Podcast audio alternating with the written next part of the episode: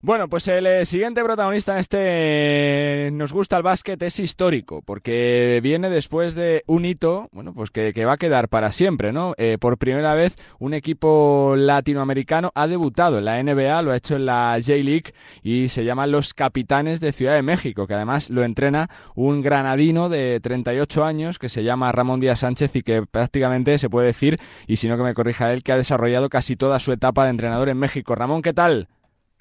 ¿Cómo está? Muy buena. Hola Carlos, ¿qué tal? ¿Cómo estás? Bueno, supongo que, ya con ese, con ese gusanillo, ¿no? De, que quedan poquitos días para el debut eh, ya oficial, pero oye, que ya se ha jugado en pretemporada, que ya ha sonado el himno mexicano y que ya se ha hecho historia, Ramón.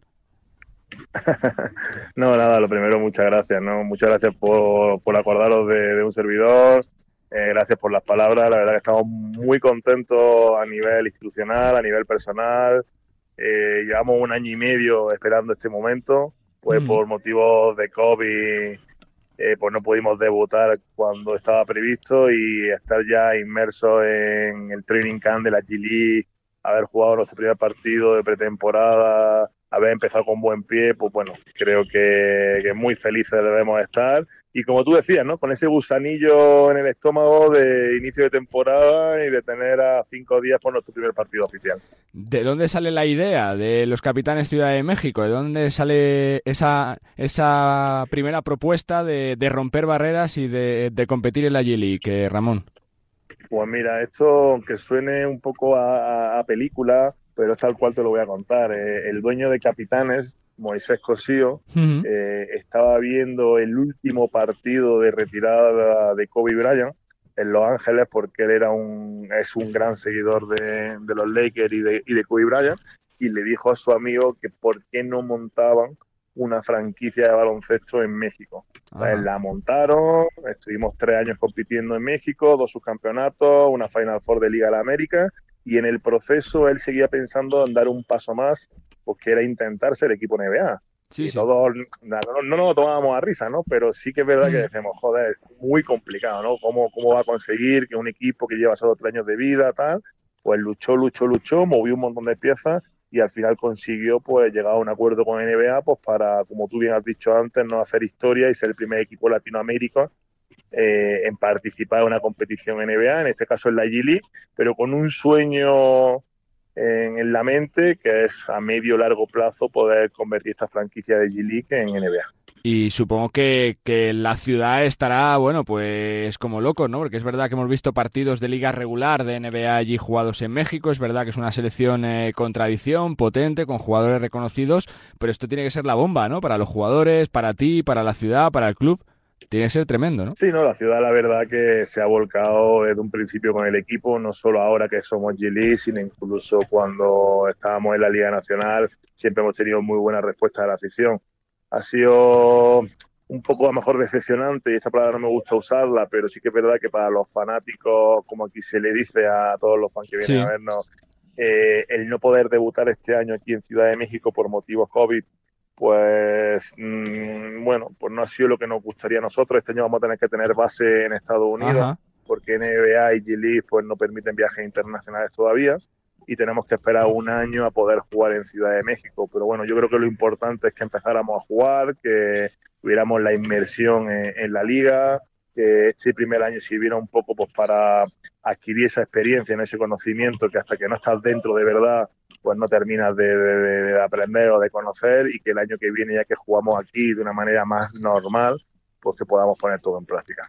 Eh, Ramón, tú que empezaste tu carrera de entrenador en 2010, cuando dejaste de ser, de ser jugador, todo esto que está pasando, o sea, si te digo México, ¿para ti qué supone? ¿Cómo, cómo llegas ¿no? de ese contacto con México? Porque prácticamente desde 2013 has ido dando dando saltos poco a poco, ¿no? Para la élite, Ramón. Pues te cuento un poco la historia de Ramón Díaz, que es un poco, bueno, un poco rara en el sentido de que pues yo he sido jugador de baloncesto, llegué a jugar en, todas las categorías inferiores del CEU Granada, eh, por problemas de lesiones y bueno, problemas personales míos propios, pues decido jugar, dejar de jugar pronto y empiezo a entrenar en las propias categorías inferiores del CEU Granada donde estuve pues cerca de 7 8 años en todas las categorías, desde entrenar en minibásquet hasta pasar por el equipo de Liga EVA como, como primer entrenador. en ese momento en el que estoy en Granada en todas las categorías inferiores, Sergio Adormillos es el entrenador del primer equipo durante cuatro años y empiezo a colaborar con él haciendo alguna parte de tema de scouting, de estadística, que siempre me ha gustado mucho con el primer equipo de ACB. Y en 2013, cuando él lo nombran seleccionador nacional mexicano, pues me hace la propuesta de venirme con él aquí, de entrenador ayudante, y ahí empieza a cambiar un poco el rumbo de Ramón Díaz, ¿no? Ramón, pues bueno, sí, le encantaba el baloncesto, quería ser entrenador, eh, dedicaba sus ratos libres y su hobby al básquet, pero bueno, no, nunca pensó ¿no? que, que, realmente pues, podía dedicarme profesionalmente a esto. Y México pues, me cambió absolutamente todo. Primero selección, después clubes, después capitanes y ahora G-League. ¿no? Son ya ocho años con este en México y bueno, pues México me lo ha dado casi todo laboralmente y aunque lo digo mucho en entrevistas que me hacen aquí los medios mexicanos, pero también lo voy a decir en mm. España, ¿no? O sea, creo que mi parte de mi corazón pues ha vuelto un poco mexicano, ¿no? Porque creo que me ha dado la oportunidad que a lo mejor pues no he podido tener en mi país. Pero imagino que esta visibilidad que te va a dar ahora la J-League, ¿no? Que seas una persona reconocida, un técnico español de Granada, supongo que, que hombre, que, que dentro de esa, de esa parte del Ramón Díaz eh, técnico, supongo que también sueña, ¿no? Con que que un día te suene el teléfono y te llamen eh, de un equipo de ACB, cuando sea, ¿no? Dentro de unos años. Bueno, por supuesto, ¿no? O sea, una cosa que a día de hoy no quiero pensarla demasiado, ¿no? Eh, toda la gente que, me ha enseñado parte de, este negocio, ¿no? De, ser entrenador, siempre me ha dicho que hay dos cosas muy importantes. Eh, si tiene que llegarte el momento, te va a llegar. Y lo importante no es que te llegue, sino que tú elijas dónde quieres ir y que sea un proyecto de verdad que te permita trabajar y buscarte cierta estabilidad. Y el segundo, y para mí más importante, los procesos no hay que darle demasiado prisa porque esta vida es demasiado corta y lo que hay que intentar es ser feliz mientras uno va eh, trabajando, durante uno va viviendo, durante uno va caminando, ¿no? Entonces mucha gente me habla ahora de NBA, de volver a Europa, y le digo que por supuesto que sí, ¿no? O sea, no te voy a engañar que para mí no sería un sueño hecho realidad, pero quiero disfrutar de este momento, ¿no? Quiero disfrutar de lo que tú decías, ¿no? Es un hito histórico que capitanes o que un equipo Latinoamérica latinoamericano, perdón, esté compitiendo en, G League y quiero disfrutar este año de esto, quiero disfrutar el año que viene, que todavía tengo contrato para el año que viene y después que venga lo que tenga que venir. Te quiero preguntar un poquito por la J-League, porque nos pilla un poco lejos, Ramón. Siempre vemos una liga, ¿no? Pues como, como filial de la NBA, ¿no? De las franquicias de NBA. Hemos visto casos, bueno, pues de, de Víctor Claver, el más reciente de, de Santi Aldama, de, de, Leo Bolmaro, que se habla incluso de, de que van a jugar la J-League. ¿Cómo es realmente? ¿Es una liga de filiales? ¿Hay jugadores también veteranos que buscan eh, desarrollarse? ¿Qué nivel tiene la competición? Eh, de la G-League? Pues mire, yo creo, que, yo creo que una liga que ha ido en constante progreso. O sea, una progresión ascendente muy clara. Antiguamente la liga se llamaba D-League, el nombre mismo lo indica, Development League, una liga de desarrollo pura y dura de jugadores. Pero últimamente yo creo que se ha convertido también en una liga donde, como tú bien mencionabas, no hay una mezcla entre jugadores un poco más veteranos que siguen buscando oportunidades en NBA con contratos temporales, eh, si hay algún tipo de lesiones, estar cerca de, la NBA pues, para ganarse esos contratos y después siga habiendo pues, mucho talento joven. Eh, el otro día me dieron un dato, leí un dato, el 42% de los jugadores que iniciaron este año pretemporada eh, con los equipos de NBA han jugado mínimo un partido en G-League.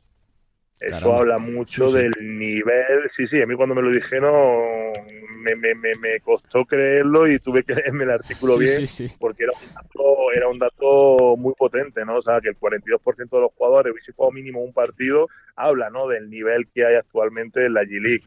Eh, nosotros, por ejemplo, en nuestro equipo tenemos jugadores como Alfonso McKinney que los últimos tres años y medio han jugado en NBA, así que es verdad que han tenido un, un rol, a lo mejor no de jugador muy importante, pero bueno, eh, hay muchos jugadores de NBA o jugador que puede dar el salto de NBA dentro de la G-League. ¿Y, y, te, te, marcas un reto en la competición o ir eh, día a día y, donde llegue el equipo, lo que te dé tiempo a construir, eh, ya lo das por bueno? Es decir, yo no sé si te marcas dentro de, tu cabeza, pues por ejemplo, el hito de, de playoff, tu primera temporada.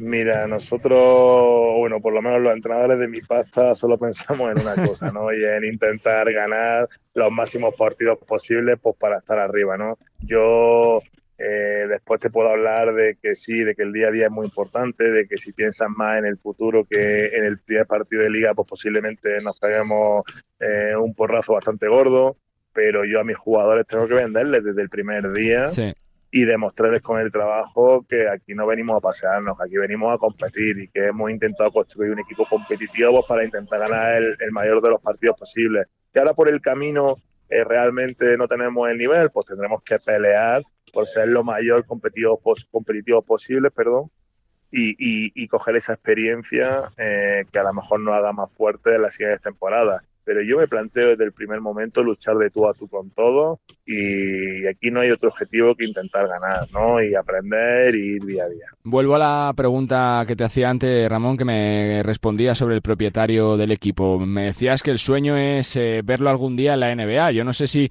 si él habla de, años, ¿no? Porque esto eh, tampoco depende de él, ¿no? De que la NBA decida expandirse, desarrollarse y de que, de que se sumen franquicias nuevas. Pero yo no sé si os dice algo de cuatro, cinco, seis años.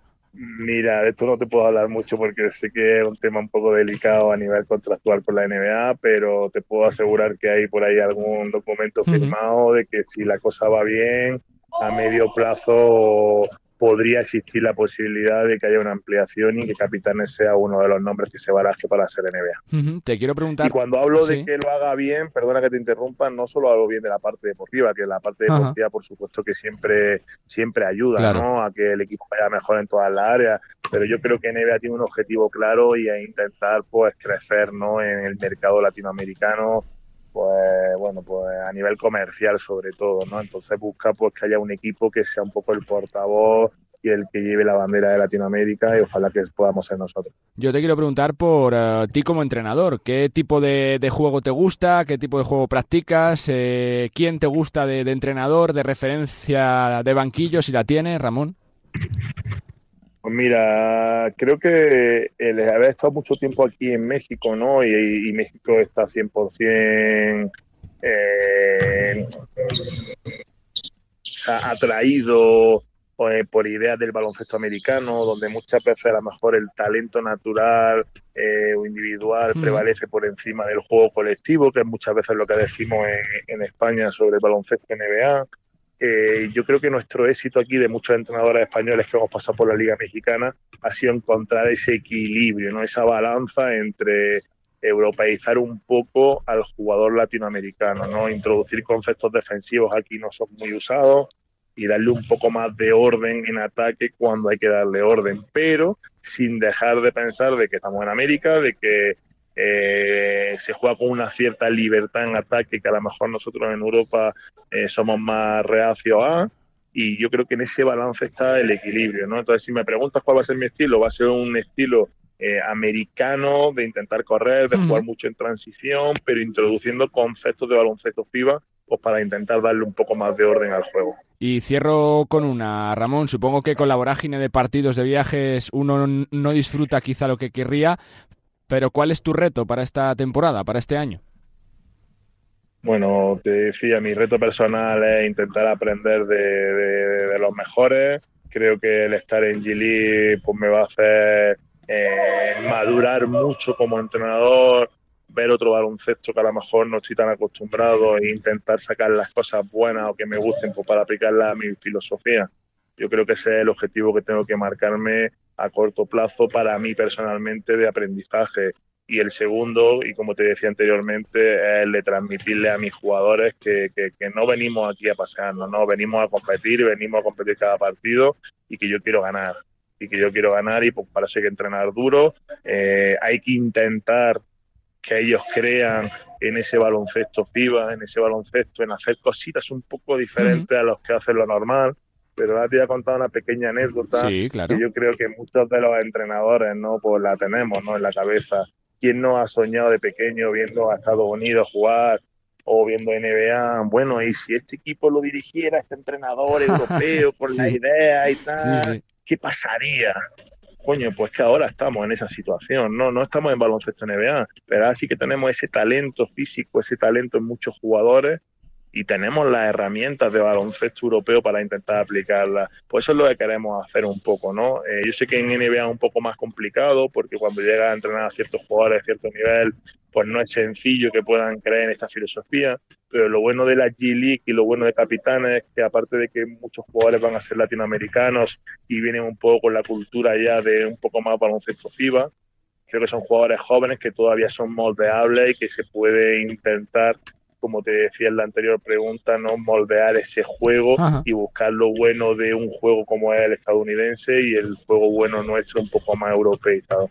Pues Ramón, que, ojalá. Ojalá, ojalá, que salga todo estupendamente y yo creo que, que seguro que dentro de poquito te tenemos que llamar otra vez para felicitarte por otro hito como este, ¿no? Que es ver a capitanes de Ciudad de México, eh, eh, ya un proyecto que sonaba desde hace un par de años para aterrizar en la NBA, como ya ha aterrizado, ya ha jugado su primer partido de pretemporada y como este viernes, día 5 de noviembre, va a debutar oficialmente en la J-League, en una competición preciosa, como nos relata Ramón Díaz. Pues Ramón, que felicidades por lo que has conseguido, por la perseverancia, por el trabajo, por creer en el, en un objetivo y que se disfrute muchísimo, ¿no? Este año seguro, todo lo que viene y, y que seguro que, que, con el trabajo va a dar sus frutos y que podemos hablar mucho de capitanes Ciudad de México. Seremos bastante de capitanes eh, y vamos a seguir mucho, por supuesto, la competición.